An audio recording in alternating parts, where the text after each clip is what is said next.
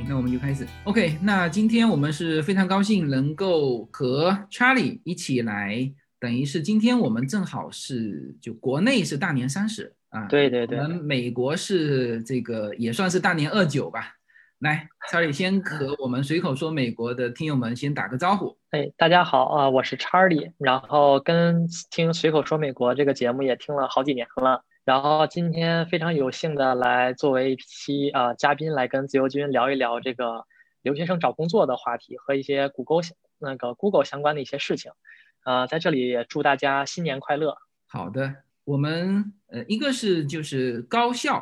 啊，然后高校这个大学毕业完之后呢，马上面临的问题啊，也其实也是我们社群里面很多家长很关心的话题，就是小孩。在留下来的这个过程当中，其实他第一步就是要面临着找工作，是吧？那么，对，呃，那么你的身份和角色特别适合啊，出来分享一下，是吧？你是谷歌的这个面试官，本身也是，我听你说是在南加州，就是南加大读的呃大学嘛，然后是直接就进到了谷歌。然后又是现在又是谷歌的面试官，我想你肯定在呃在这个过程当中，因为你自己也接受别人的面试，那现在也面试别人，在整个过程当中，你你觉得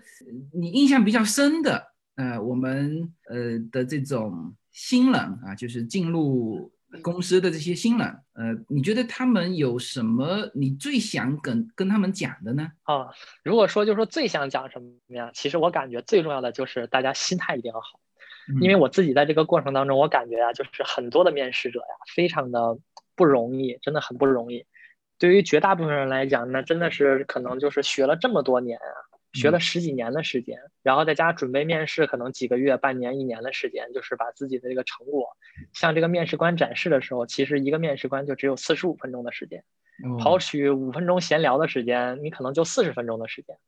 很多的很多的很多的情况都是我们遇到的，就包括我自己在内。就是你明明可以做得很好，你也有能力做得很好，但是呢，很多人都是因为紧张，然后呢，哎，只要这个面试一结束了，就就就就知道这个题怎么做了，就就感觉就是能全能答上来了。很多很多的面试者都是因为这个紧张的问题，所以我觉得要说面试呀，最重要的就是心态。我觉得，嗯，其实像谷歌公司啊，这些都是属于就是所有的毕业生。啊，一线就是想去的大公司里面的第一线的公司是。那我也听说，好像这个谷歌的整个的呃，这这家公司和普通的就是美国公司啊，它是属于新生代的嘛。那么我们也都听到很多就关于谷歌里面呃怎么营造这个人文气氛呃这些方面你。呃，作为谷歌的这个面试官，有没有向大家先介绍一下谷歌的整体的一个情况？哎，对对对，其实这个挺重要的。呃，我这个 Google 吧，其实就是我觉得呢，跟很多公司啊，它有一个非常大的区别是什么？就是 Google 是一个非常大的公司，它实际上它有特别多的产品。就比如说 Facebook 吧，Facebook 它就做那个产品就是 Facebook，Twitter 做的产品就是 Twitter，但是 Google 呢？你确实是，首先你能知道，就是在我们这个公司内部，就你真的是成百上千的产品，有很多的产品可能不被大家所熟知，熟知的可能就是，比如说一些 Gmail 啊，然后 Google Search 呀，然后这种 YouTube 呀，这种就比较大的一些产品，其实上就是这种就是叫 To C 的这些产产品就有很多，然后 To B 的我们还有很多，就是没有面向给普通的大众了。然后呢，这个它这个 structure 呢，会给我们带来一个什么好处呢？你就可以感觉就是 Google 啊，其实有点像就是一个大学，就它有很多专业，呃，大学有很多专业，Google 呢有很多的产品。我们经常说，就是你肯定能在 Google 找到一个适合自己的职位和自己喜欢的产品，这是一个比较大的优势。然后呢，因为它这个整个公司架构是这个样子，也导致它一个很独特的一个事情，就是我们其实可以非常简单的进行转组。就比如说你一开始哎进了一个组。你发现哎，你不喜欢这个组，或者你跟那个老板工作不来，或者你跟组员工作不来，或者任何原因，你很容易的就可以去转到别的组。就比如说，哎，我现在想转组，那你就跟你找到一个组，就我们内部有很多的就是内部的转组的一些信息，你只需要跟那边的老板打好招呼，一般情况下都不会面试，有的时候顶多会聊一聊，就不属于面试的性质，就聊一聊，然后不会考技术面试或怎么样的。然后只要他觉得你人不错，哎，就可以把你要过去，那你就完成了转组。实际上就感觉就是换了一份工作，完全可能都跟之前没有关系。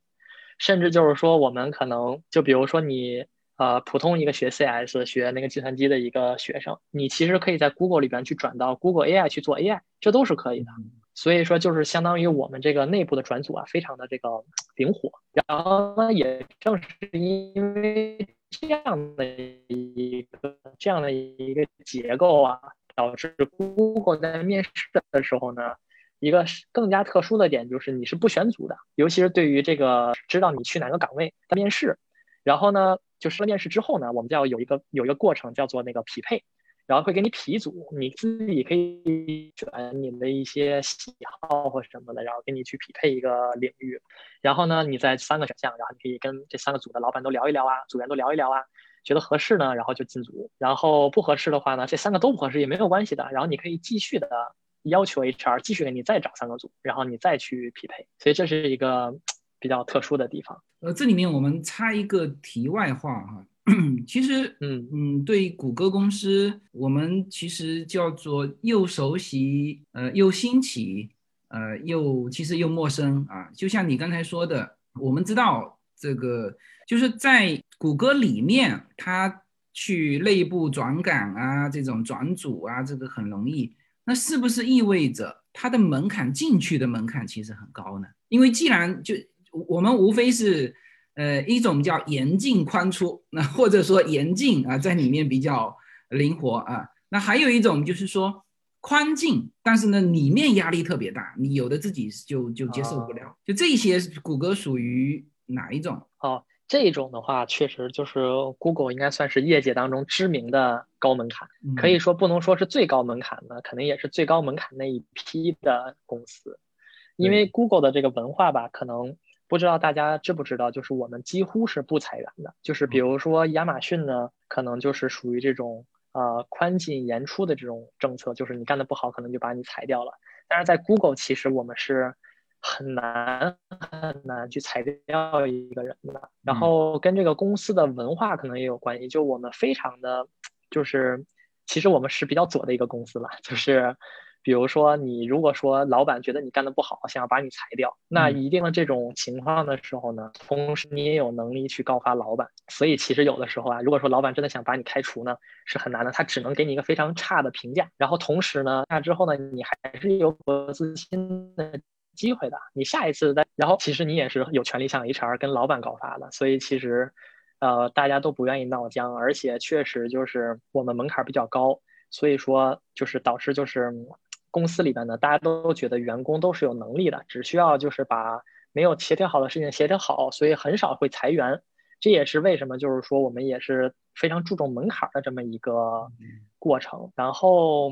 感觉就是，如果说比较了解计算机的这些同学，可能知道就是我们有很多练习题可以做。然后比如说就是啊，LeetCode 这样的网站，它其实是有就明码明码就标给你是简单题、中等题和难题。基本上在 Google 你遇到的所有的面试题呢，大部分都是困难这个级别的。同时呢，就是还有一个点是让 Google 这个公司特别难的原因呢，就是我们是有自己的题库的。我们自己的题库，说实话就是数不胜数，成千上万道题，就是应该是有几万道算法题。我们然后还经常会就比如说一道题出多了，我们内部还会有就是说这个题就不让出了，我们还会那个就是就是叫做拉黑一些题。所以说呢，就是。面试者呢来 Google 面试的时候，通常会有一种感受，就是你面别的公司，它可能就有个题库。像我们之前，当时我找工作的时候，比较恶搞的一个事情，就是亚马逊说只有七道题库，你只要把这七道题搞会了，你就能进亚马逊了。但是 Google 呢，你可想而知，首先在外边就有一千多道题，就 LeetCode 这个这个网站，光这个网站就有一千多道题，但是我们内部有几万道题的题库，而且很多的题都是我们自己就是 engineer 自己出的，所以说我们几乎可以保证你来 Google 面试。不可能遇到原题，所以这也是另一个它比较难的原因。那这是不是意味着你去做外面能够呃能够看到的那些题，其实意义不大？呃，其实也不能这么说，就是我感觉这个算法，我们基本上考的都是算法题啊。就我们现在所讨论的啊，今天所讨论的所有的话题呢，都是应届生面试。我们不讨论就是那个就是已经参加过工作有工作经验的社招，我们讨论的都是校招哈。对于校招呢，我们都是只面算法题的，它其实跟这个数学题是比较类似的。嗯你一定没有见过一道原题，但是它其实核心思想都是一样的，就是考的核心都是算法嘛，就跟数学一样。你参加高考的时候，你学了三年，实际上你高考的时候也不可能遇到原题，甚至还有一些延展的题。但是你学这三年一定是会有用的，所以就是说呢。啊，前期的准备呢和练习绝对是非常呃有意义、非常重要的。它就万变不离其宗嘛，就是核心都是一样的，只不过是说不同的背景啊，稍许的不同啊，所以说练习还是还是非常必要的。嗯。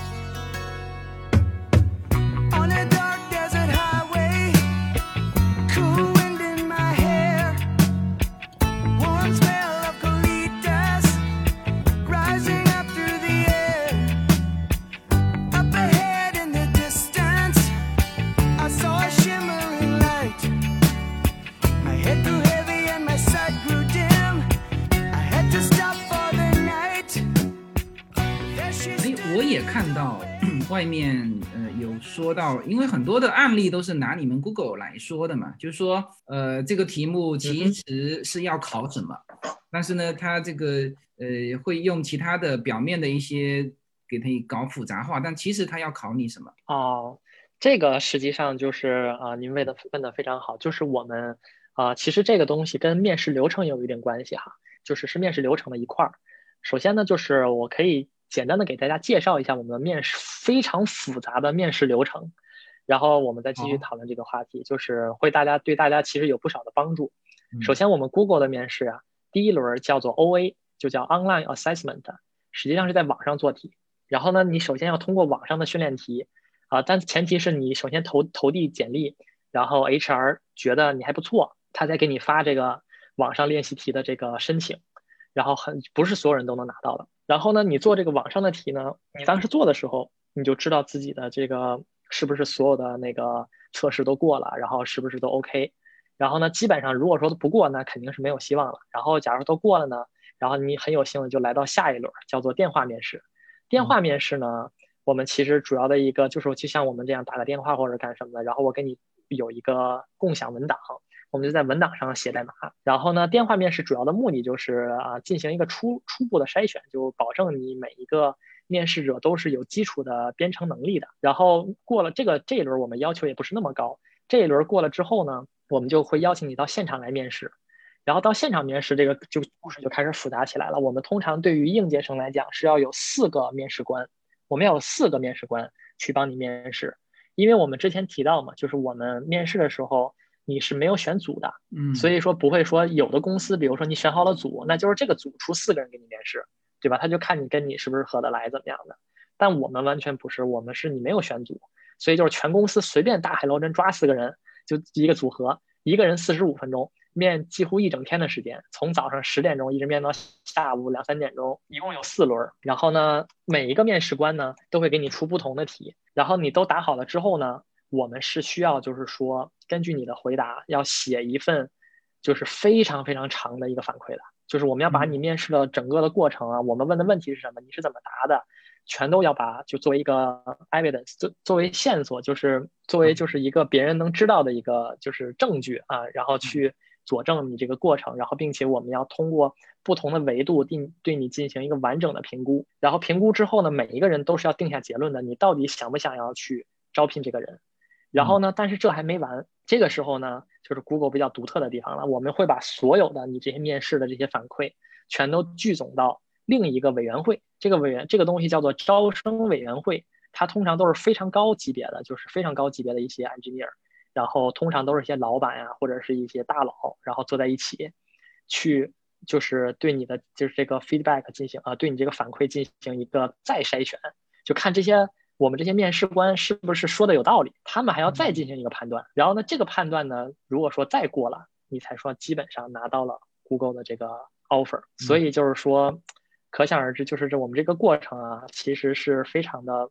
啊。另外可以补充一点，就是我们在这个写反馈的时候，我们是不会透露面试官的性别、姓名，甚至就是任何种族的。我们都会用 TC 来代替，叫 the candidate，就是这个面试者，就是整个过程当中非常的繁琐，但是也是保证的非常的就是说，非常的就是非主观，应该说是非主观。我们非常呃为了避免主观嘛，所以有很多的，所以才有就是委员会在后边再去筛选我们的面试结果。哎，他这个为什么要用这个 TZ 去代替呢？就是你面试到他的时候，嗯，你他是性别，甚至呃一些基础资料。这个对，不是跟就首先你们面试官是看得见的，然后呢，就是到委员会的时候，这些资料也他其实也是看得见的。那为什么要通过这个代码，然后还能够规避掉？我知道你们是想规避掉，比如说一些性别啊、一些种族的一些问题，但事实上大家都是看得见的。呃，不是的，是这样的，就是啊，首先那个是 T C 啊，T C 是 candidate。然后我们是这个样子，就是我们面试官呢会面对面的去接触到这些面试者，同时我们可以看到他的简历、姓名。但是当我们写反馈的时候，我们是要写下来嘛，我们就要用 TC 来代替这个人所有的人称。嗯，这一份书面报告拿到委员会的时候呢，那个委员会是看不到这个人的姓名、简历以及任何信息的。那就是说，只能看到我写的这一份，要向委员会去隐瞒这些，或者说不能让委员会的人看到这些，是吗？对，哦，明白。对，那就相当于我们就是我们是去给人面试，并且提供一个叫做我们相当于是对对对，因为我们可能会主观嘛，然后为了避免主观。还要有委员会，然后这个委员会啊，其实也是比较繁琐的一个事情，其实很浪费大家的时间，但是也很有必要。就是这个委员会啊，不是一个人的，它是有很多人。这个委员会，我们每录一个人啊，就包括前面的面试，我们讲的题目首先就很难，然后每个面试官呢都要给你非常好的一个评价。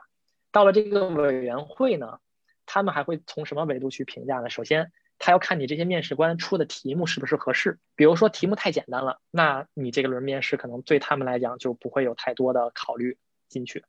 然后同时呢，这些人就是比如说，呃，具体几个人其实我是不清楚的，因为我没有参加过这个委员会，但是我知道怎么也得五个人以上，这所有的委员会的人必须全票通过录取你，你才可以被录取，不是少数服从多，不是那个少少数服从多数的一个方式。嗯，只要有一个人。就觉得啊不行，你比如说这个题太简单了，你面的好也不行，或者有一个人就不知道怎么就觉得就对你的这个整个面试的过程有一些地方不满不满意，基本上这个人就不太会录取。必须其他的人，比如四个人要说服这一个人，必须要说服才可能会录取。如果说说服不了，他们每个人也是有时间的嘛。如果说一定时间内就还说服不了，大家也会认为就是有两这个时候有两种选择。第一种选择是给你加面，再面两轮，然后我们再多采集点数据点，然后更有可能的一一个情况呢，就是直接就 pass 掉，就直接就不录取。因为我们认为，如果说一个人在我们公司，就比如说这个 committee，他们也是来自不同的组的高管嘛，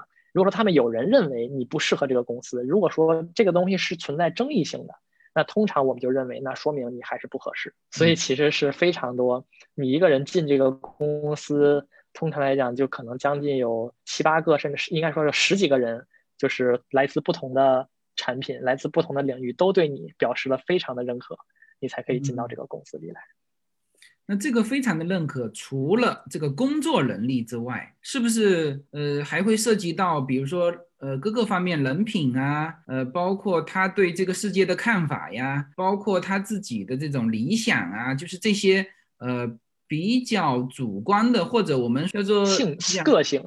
呃，个性的一些东西，这些东西会不会也是蛮重要的？呃，其实这些东西呢，我们通常是呃，我们通常是不会太在意的，因为在我们的面试过程当中呢，我们的评价因素其实是没有你这个人的这个个性，当然我们有一些。我知道现在有一些的，就是这个呃，有一些工作在做，就是说想要把这些东西加进去，叫做什么？我们的那个东东西名字叫做 Google 类，Google 里，就是说你是不是有 Google 的文化？但这个东西面试啊，现在据我的观察，就是并没有，就是说完完全全的就被引入到这个对于一个应届生当中啊。这个我我其实没有遇到过，我从来没有接到过这样的面试。然后我看到就是我面试的那些人呢，也没有接到过这样的面试。如果说有的话，那一定是第五轮，就是还是要四轮的技术面试，再外加一轮这个东西。这个 Google 类呢，我们通常就是啊，为了保证，只是为了保证，一般就是你没有种族歧视啊，没有性别歧视啊，因为我们是一个。就是说比较就是偏左派的一个公司，我们只是需要保证你没有一些太政治正确、政治不正确的一些行为，呃，就 OK 的。然后对于一些个性呢，其实啊也是算是一个面试的小技巧，我可以给分享给大家的，就是我们非常在意你是不是愿意说话。哦，就是因为我们就你要说这个东西，其实我觉得也是个性啊。就是比如有的人在做题啊、工作的过程当中，他就喜欢自己闷头干，对吧？他其实不喜欢就是那么说，但是我们。就是很重要的一点，就是我们非常在乎你是不是跟我们经常的交流。就比如说，我们一解决一个问题啊，我们是怎么看待这个面试题的呢？我们不是把它看成我是面试者，你是被来面试的人，你要帮我把这个题解出来，不是这个样子的。我们把这个面试的过程呢，看成是我们两个共同遇到了一个问题，是一个可能是工作上的问题，类似工作上的问题。我们一起要把这个问题解决掉，然后呢，你是主要来解决这个问题的人，我呢是一个辅助的，所以说我很需要，就是在这个过程当中呢，向你展，就是你要向我展示，确实我我们以后成为就是同事的时候，我是愿意跟你一起工作的。所以就是说很重要的一点就是，我们可能在面试的过程当中，你要呃积极的问问题啊，积极的问一些你不理解的问题啊。积极的表达你的思路，让我们尽可能的去了解你的思路，然后这个是对面试也是很有帮助的。另外就是一个小 tip，就是因为很多人就是其实还有一种面试，还有一种极端，就是你可能真的没准碰上一个你会做的题，你遇到过你遇到的题，不是说你会做的题啊，是你遇到的原题。嗯。经常的一个最最致命的错误是什么？就是啊，这个题你一看你就会，你咔咔咔你就开始写答案。那这种情况下，首先我们会第一就会直接就考虑你是不是做过这道题。如果是的话，我们可能这轮面试会作废掉。哦。然后同时呢，就是你没有向我展示了一个你的思路，所以就是一个小的建议给大家：如果说你真的特别幸运遇到了一个原题啊，你一定要稍微的。就你绝对不要，就是说直接就把这个题就做出来了，然后怎么样？你也要分享一下你的这个思考的过程，然后向我们展示，就是你是自己通过思考一步步的把这道题解出来的。其实这样的话，对我来讲，作为一个面试官来讲，我觉得你也有能力把这道题解出来嘛，对吧？对我来讲，我也知道你的思路，你不是那种就是因为做过这道题把答案背下来的那种，你去真的理解了。我觉得我其实也没有办法知道，然后你做过，然后我也觉得这是一个很不错的面试过程。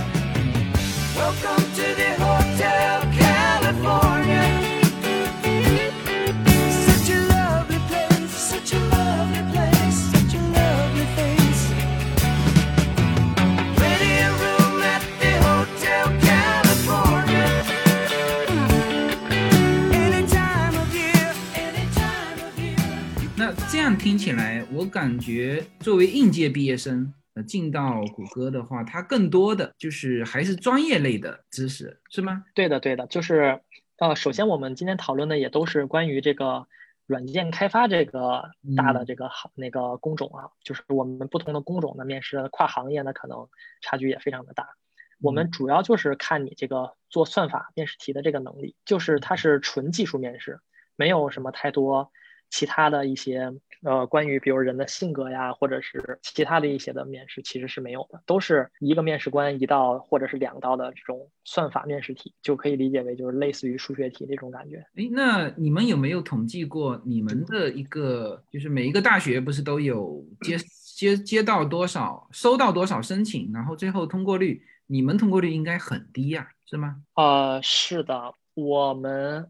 反正我知道，在 USC 的话，一年可能也就录十几个、二十个吧，大概。嗯，基本上就是 USC 录的不是特别的多，要要要看那个这个，其实看要看大学，因为我感觉就是呃，首先我没有一个明确的数据，每个大学都面多少人，但是我就是比如说我进公司的时候，我们其实也是有一个叫华人的一个群的，就每年进来多少人，我们也是有个群的。嗯，在这个群里边当中呢，我们确实有看到就是。肯定是越好的大学呢，录取率就越高。然后，但是我们总的录取率大概我是差不多知道，总的录取率我我那年好像我记得我们是申请有几有四五百万份的申请哦，然后最后可能录了好像是几千人，我那我我们那个我们那个年好像录的比较少，是几千人，大概就是这么一个比例。嗯，那谷歌公司每年都以几千人的这个速度在扩招新的员工吗？哦，这个其实。这个是要要看的，不同的年份就不一样。因为我们现在一共是有十一万的总的员工，就是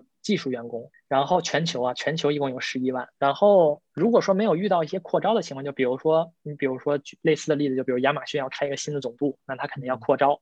除此之外呢，基本上我们每年就是这个流动的这个人数和这个录取的人数都是基本上是持平的。嗯。所以说，就是这个人数呢，呃，有在增长，但是增长的是比较缓慢。我记得我当时那个进这个公司的时候是有九万五千多名员工那会儿，现在的话可能我们是有十三，我们现在有十三万的员工，所以就是其实啊，每年还是增长一万多的。这样一看，也是在增长的。尤其是好像我记得是二零年还是一九一九年的时候，我记得我们是。有一段时间是录的非常多的，就是大批的这个增长。嗯，谷歌公司它往外流出，它都是以什么形式流出呢？因为退休这个好像这个谷歌公司还很年轻嘛，是吧？那是不是更多的是自己创业去了？他就是说他是流出，基本上是以什么方式流出？呃，这个其实就有很多种可能性，就是呃，我们大部分的人，我感觉流出还是跳槽的形式。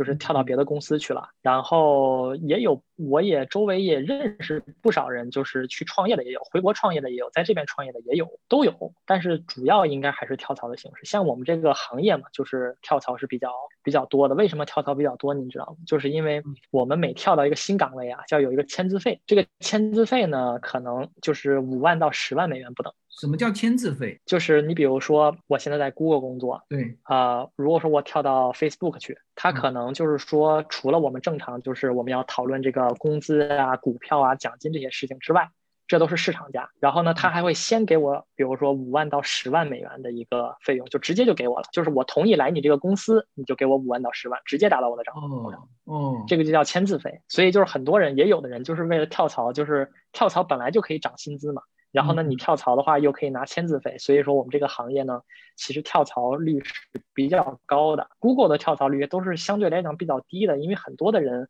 就是工作不顺利或啥的，大部分都会选择内部的专组，就是直接跳出去的会比较少一些。还有一个原因就值得考虑的是什么呢？就是因为大家都知道，在软件开发的这个世界里边，一共有两个世界，一个是 Google，一个是不是 Google。就为什么这么说呢？是因为我们用的所有的东西和外边都是闭塞的，可以认为我们就是一个闭关锁国的一个一个公司。我们所有用的工具啊，任何的东西都是外界用不到的，都是我们内部的人自己搭的。哦。然后外部有什么好的，我们内部人就会相似的做一份。然后我们内部做的什么好的，外部可能也会有人做类似的东西。但是我们的整个的这个代码库是和外界完全隔离开的，所以就是说。在 Google 工作呢，有时候会让你有一种感觉，就是你在 Google 干得非常好。你刚跳槽的时候，其实非常的不适应，因为你用的所有的东西都不一样，没有真的去接触过的话，其实这是一个在 Google 工作跳槽的一个我认为的一个不好的地方。但是其实也不是说特别不好，因为你当你水平到那儿的时候，其实都是东西都是一样的，只不过叫的名不一样，使用稍微有不同，但是功能大部分都是比较类似的。嗯，我知道美国大部分美国公司呢，它其实是这个动力大于压力嘛，呃，但在其他的公司，有的是觉得说呢，必须给你压力，动力呢可能其次啊。就这一块，呃，你怎么感觉？就是说，听起来好像 Google 公司呢，没有在这个就职之后没有过多的，比如说 KPI 考核啊，或者是。就是没有，至少没有丢掉饭碗的压力。那你觉得这二者哪一种对于真正能够展示自己的才华更有作用？哦，是说有没有压力这个方面是吧？对，我觉得其实我觉得这个事情啊，真的就是非常的每个人的想法都不一样的一个事情。就在在 Google 工作呢，我可以就最简单的一个比喻就是。相当于曾经你在中国的国企工作，大概率的情况下，你只要正常工作，你只要不要就是说啊，天天就是耍小心思不干活或怎么，你只要正常的去工作，你不是你是不会被那个你是不会被 fire 掉的，可以认为就是算是一个金饭碗。但是你在这样一个公司呢，你的感受也是你是非常大的一个公司当中的一个小的螺丝钉。嗯，所以你要是说在 Google 呢，你要想展示自己的这种才能或什么的，大部分的人其实会选择去小公司，不会选择来 Google 这样的大公司。来大公司的好处呢，就是比较稳定，然后并且呢，在 Google 你不可能发财，因为在小公司，比如说你一上市你就发财了，直接财富自由了。在 Google 这么稳定的一个公司呢，你是肯定做不到的。但是 Google 的好处就是稳定，然后同时呢，Google 另外一个好处呢，我觉得是比较适合就是刚毕业的学生，因为它大公司各种东西它比较规范化，它可以就是让你刚进入到这个工厂工业的刚进入到这个领域的时候呢，让你就是工业化，就是让你就是学到很多呃这个正确的事情该去做的时候的一些准则呀、一些标准呀，让你去了解一个大公司就是去运营这些产品的时候的一个过程。这个对我来讲，我觉得我是比较看重这一点，也是自己一个学习的过程嘛。因为我想的就是，如果说以后自己想创业呀，或者是就是或者去跳到小公司或者怎么样的，就是或者是你去一个小公司去当一个管理者，那你就需要先去学习大公司先进的管理的方式和方法，和他们是怎么把这个事情促成的。甚至有一本书就是就是讲这个 Google 的软件开发，就是具体的去讲很多技术的东西，它是如何运营的呀，怎么样。这个是 Google 的好处，但坏处呢，还是那句话，就是你只是大公司里的一个小的螺丝钉。